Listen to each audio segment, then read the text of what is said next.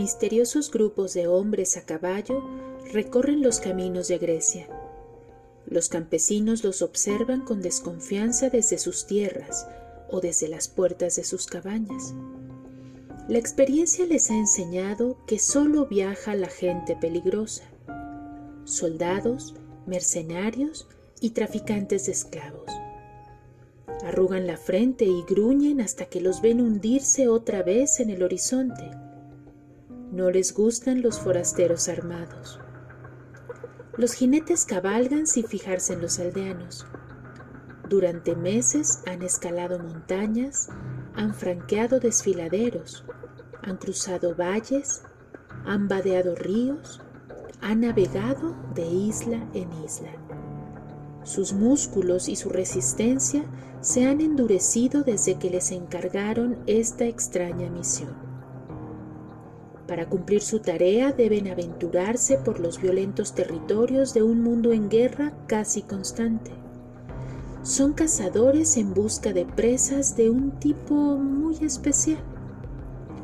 Presas silenciosas, astutas, que no dejan rastro ni huella.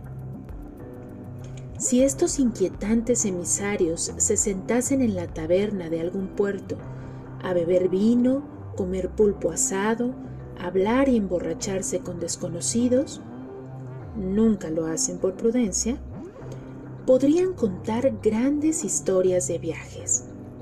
Se han adentrado en tierras azotadas por la peste, han atravesado comarcas asoladas por incendios, han contemplado la ceniza caliente de la destrucción y la brutalidad de rebeldes y mercenarios en pie de guerra.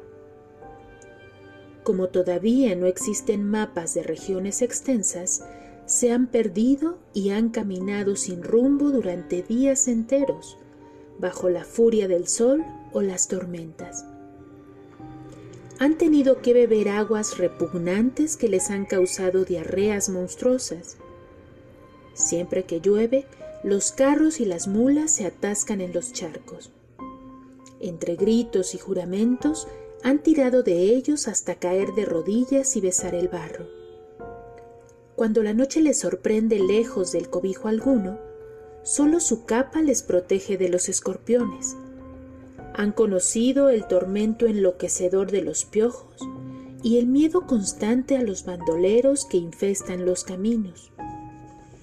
Muchas veces, cabalgando por inmensas soledades, se les hiela la sangre al imaginar un grupo de bandidos esperándolos, conteniendo el aliento, escondidos en algún recodo del camino para caer sobre ellos, asesinarlos a sangre fría, robarles la bolsa y abandonar sus cadáveres calientes entre los arbustos. Es lógico que tengan miedo. El rey de Egipto les ha confiado grandes sumas de dinero antes de enviarnos a cumplir sus órdenes a la otra orilla del mar. En aquel tiempo, solo unas décadas después de la muerte de Alejandro, viajar llevando una gran fortuna era muy arriesgado, casi suicida. Y aunque los puñales de los ladrones, las enfermedades contagiosas y los naufragios amenazan con hacer fracasar una misión tan cara, el faraón insiste en enviar a sus agentes desde el país del Nilo, cruzando fronteras y grandes distancias, en todas las direcciones. Desea apasionadamente, con impaciencia y dolorosa sed de posesión, esas presas que sus cazadores secretos rastrean para él, haciendo frente a peligros ignotos. Los campesinos que se sientan a fisgonear a la puerta de sus cabañas, los mercenarios y los bandidos habrían abierto unos ojos asombrados y una boca incrédula si hubieran sabido qué perseguían los jinetes extranjeros. Libros. Buscaban libros.